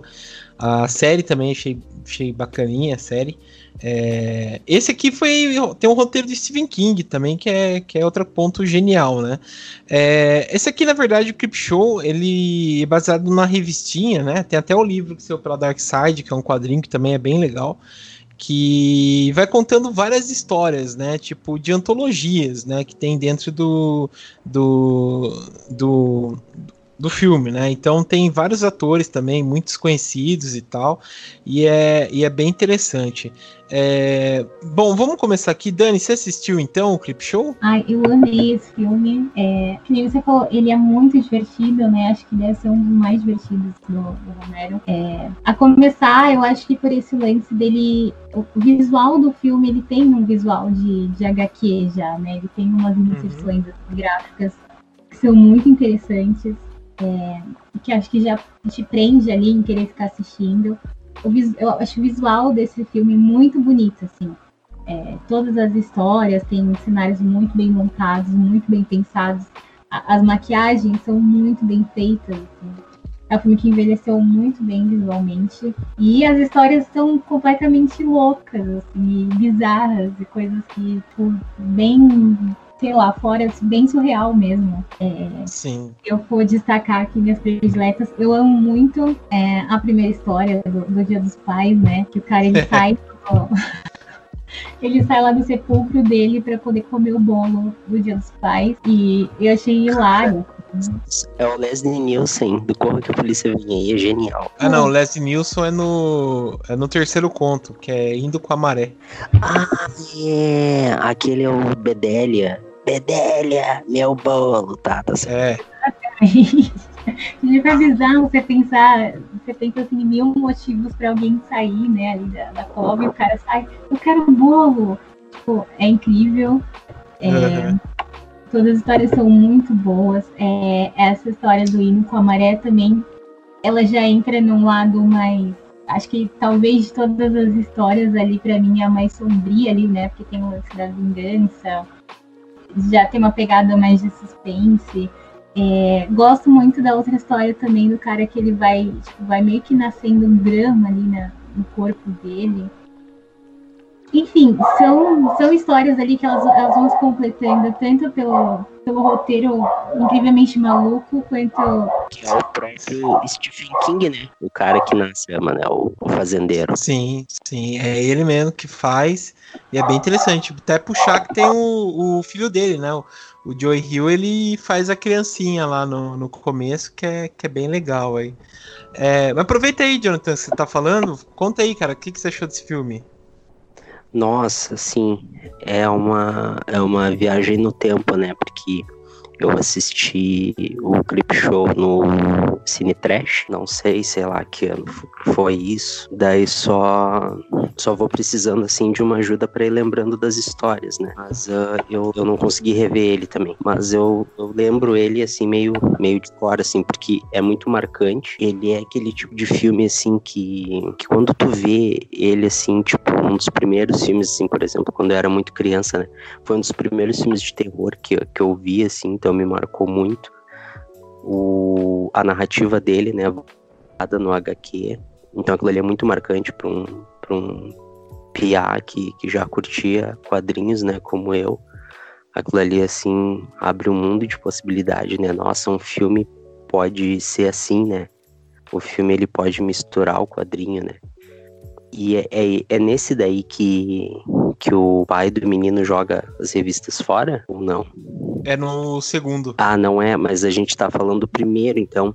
Isso. É, não, é, o, o segundo, se eu não me engano, ele. Não, perdão, ele joga. É nesse mesmo aí que ele joga, ah, ele faz o boneco voodoo. Isso, é. isso, No segundo é a planta carnívora. Isso, então aquilo ali já pirou a minha cabeça, assim. Eu queria comprar aqueles gibis, né? Eu queria, queria fazer aquele voodoo, sabe? é, é do caralho, né? Então a primeira história, vamos lá. A primeira história é mas não precisa falar de história por história, não, cara. Pode falar no contexto, assim. Não, né? história predileta. Todas, todas marcantes, assim, né? A do bolo, né? Que o cara volta, né? E eu quero meu bolo, I want my cake. Uh, a história do da traição, né? Que é a da, da maré lá, que tem o Leslie Nielsen. Uhum. A história do monstro, né? Esse tem a história do monstro na, na caixa. Sim, é o último. É o. É, que é, não, Isso. penúltimo, que é muito bom. Isso, para mim, essa. É, na, na, verdade, assim, todas essas histórias, eu sempre achei todas elas com, com um teor muito muito carregado assim do, do horror para mim aquilo sempre me pareceu to, todas assim muito horror assim eu nunca achei que uma se sobressaiu com uma carga de horror mais assim tanto que quando essa do monstro na caixa quando uh, termina o, o, a história que aparece o desenho do monstro assim na caixa né que o monstro ali tu vê que ele tá vivo e vai continuar matando aquilo ali cara eu ficava cagado daquilo ali, assim, eu ficava, tipo, com muito medo. E, e tem a história também da barata, né? Do, do sujeito que, que é maníaco por limpeza Uhum. e ele fica o tempo inteiro detetizando a casa dele contra as baratas, né? E, e tem um final escroto pra caralho. E também é uma das minhas favoritas, né? É muito clássico, bom mesmo. clássico, clássico irretocável. Esse é um clássico irretocável. Sim, sim. Daniel, puxa aí então, cara. O que, que você acha dessa produção aqui do de 82, o Romero? É, antes de falar dele, só um, um adendozinho que eu esqueci de comentar na hora, mas eu achei muito massa o, o comentário todo do Leonardo sobre o despertar dos mortos. É, apesar de eu ter falado o que eu falei, eu concordo 100%. Eu acho que o Despertar ele realmente é um filme muito melhor em todos os aspectos. Menos na minha, na minha relação um a um com ele, assim, de sentar e assistir. Mas eu acho Uhum. que, é, que é isso mesmo, bem legal. Agora, com relação ao Creep Show, eu vou ficar devendo um pouco, porque ele eu assisti uma vez e até alguns anos. É, tem até um pouco de dificuldade de lembrar das histórias. É, estranhamente, apesar de eu ser fã de quadrinhos, fã de terror, fã de quadrinhos de terror, essa vertente que nunca me pegou muito. É, não foi um filme que me marcou em nada. É, eu lembro eu fiquei até um pouco decepcionado quando eu assisti. É, é isso, assim, eu acho que eu, eu me diverti, mas por toda a mística do filme, o, o- a fama dele, eu achei que eu ia ser mais impactado, sabe? Mas realmente eu não lembro o suficiente em detalhes para comentar o que, que eu gostei ou desgostei, não. Isso eu vou ficar devendo. Entendi, entendi. Pô, mas ba- mas bacana, bacana. É, E você, Léo, o que, que você achou dessa produção? É, então, eu acho que esse é o filme do- dos que a gente tratou hoje aqui, é, acho que é o mais descompromissado de todos, né? Eu acho que todos os outros são filmes, né? São filmes bem sérios. Acho que o Despertar dos Mortos ainda tem as suas pitadas de humor, né? Mas os outros são bem sérios e, e esse é o mais descompromissado, né? Ele, é- ele é bem divertido. Eu gosto do Creepshow de um modo geral, mas acho que ele peca às vezes pelo excesso, né? Eu vou trazer só alguns pontos aqui também, porque se eu ficar falando por história por história, a gente termina só amanhã de falar desse. é, é, falar sobre esse filme, né? Mas então, o Creepshow, né? Eu, eu acho que ele dá uma. Ele dá um sentimento de nostalgia, em primeiro lugar. Ele concede esse sentimento de nostalgia pra gente. Porque ele deixa explícito que é um garotinho lendo quadrinho, né? Um garotinho, acho que ele até sofre uns preconceitos lá do pai, que fica julgando ele por, por ele gostar de ler coisas de terror e tal. E ele faz o. Eu acho que o, o Creepshow é uma. É uma homenagem bem direta aos quadrinhos lá da IC Comics, né? Que a gente já até discutiu bastante num podcast aqui no, no ano passado, que foi um podcast bem legal que a gente falou sobre quadrinhos de terror.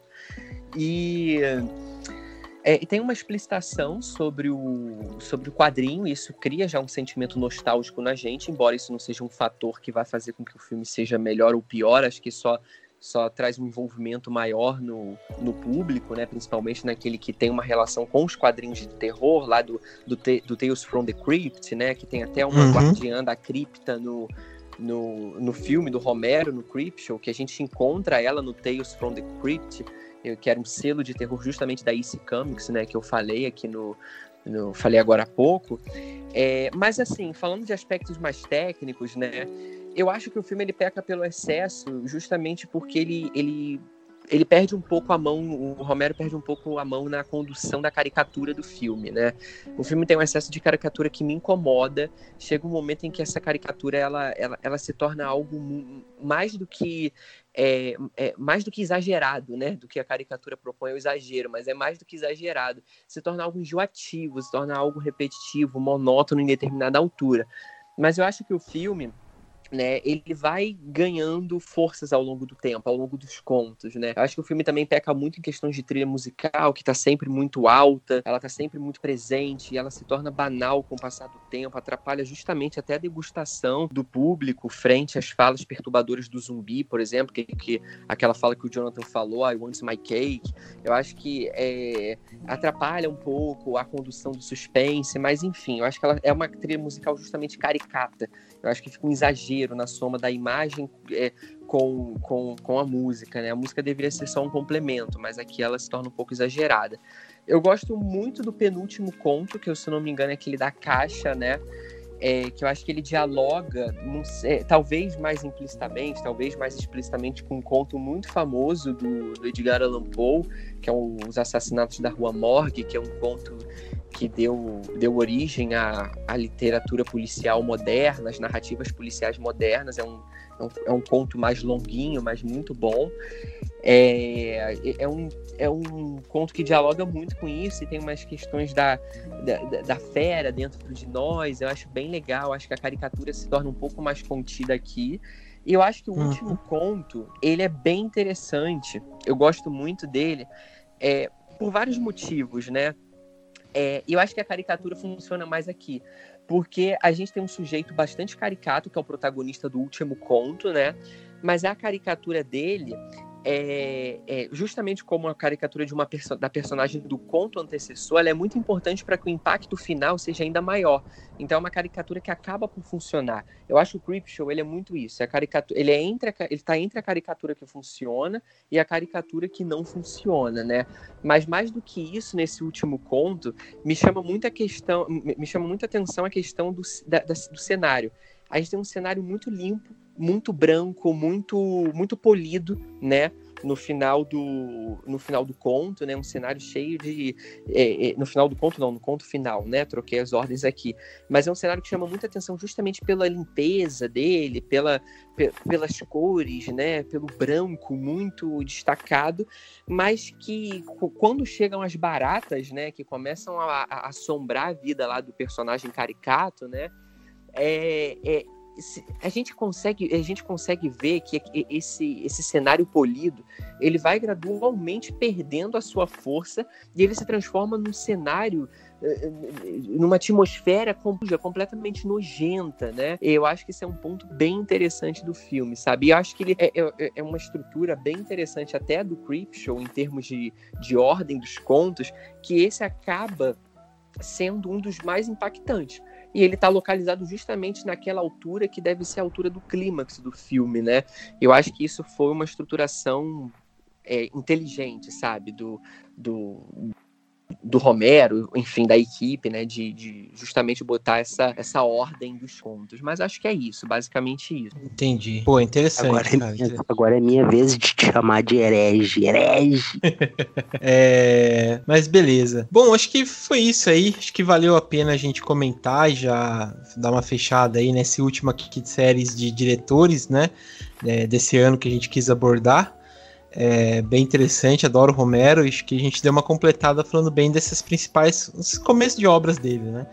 Então quero agradecer aqui a presença do Daniel. Obrigado, viu, Daniel, pela participação. Cara, desculpa aí qualquer coisa. É, é, valeu mesmo, viu? E sucesso aí no panorama, porque é um, negócio que eu acompanho bastante. Você tá arrasando. Ah, eu agradeço demais, foi bem legal. Sempre bom falar de, de cineasta que a gente adora. E o papo foi bem alto nível, assim, curti muito o comentário de todo mundo. É, até fiquei com vontade de rever alguns desses filmes que eu não via há bastante tempo. É, é isso. É, o Panorama tá aí para quem não conhece, só chegar lá no Instagram, Panorama do Terror. É, infelizmente não vou ter oportunidade de falar de filmes do Romero por lá, a não ser que alguém adapte Império dos Mortos um dia dos quadrinhos para o cinema, ainda tem esse sonho. Mas é sempre, sempre legal participar dessas discussões. Então agradeço mais pelo convite, pela oportunidade e pelo apoio também ao meu trabalho. Que é isso, cara, que é isso. Vai eu que agradeço bastante. E lembrando que todas essas informações vão estar no post do site, né? Então depois de ouvir, só correr lá no site Terror Mania que vai estar todas as informações de onde encontrar o trabalho do pessoal aí. Também agradecer a presença do Léo. Obrigado, Léo, por estar mais uma vez aqui com a gente. Trouxe aqui, fez a pauta, trouxe aqui de volta, né? O Romero e tal.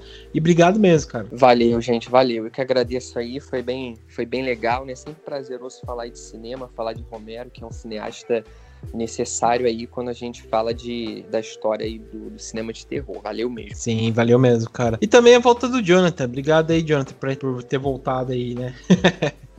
valeu, é nóis. E também a presença da Dani. Obrigado, viu, Dani? Gratiluz. Gratiluz sempre. Então é isso, pessoal. Obrigado aí. Não esqueçam de compartilhar o podcast. Obrigado por quem ouviu até agora. E até mais.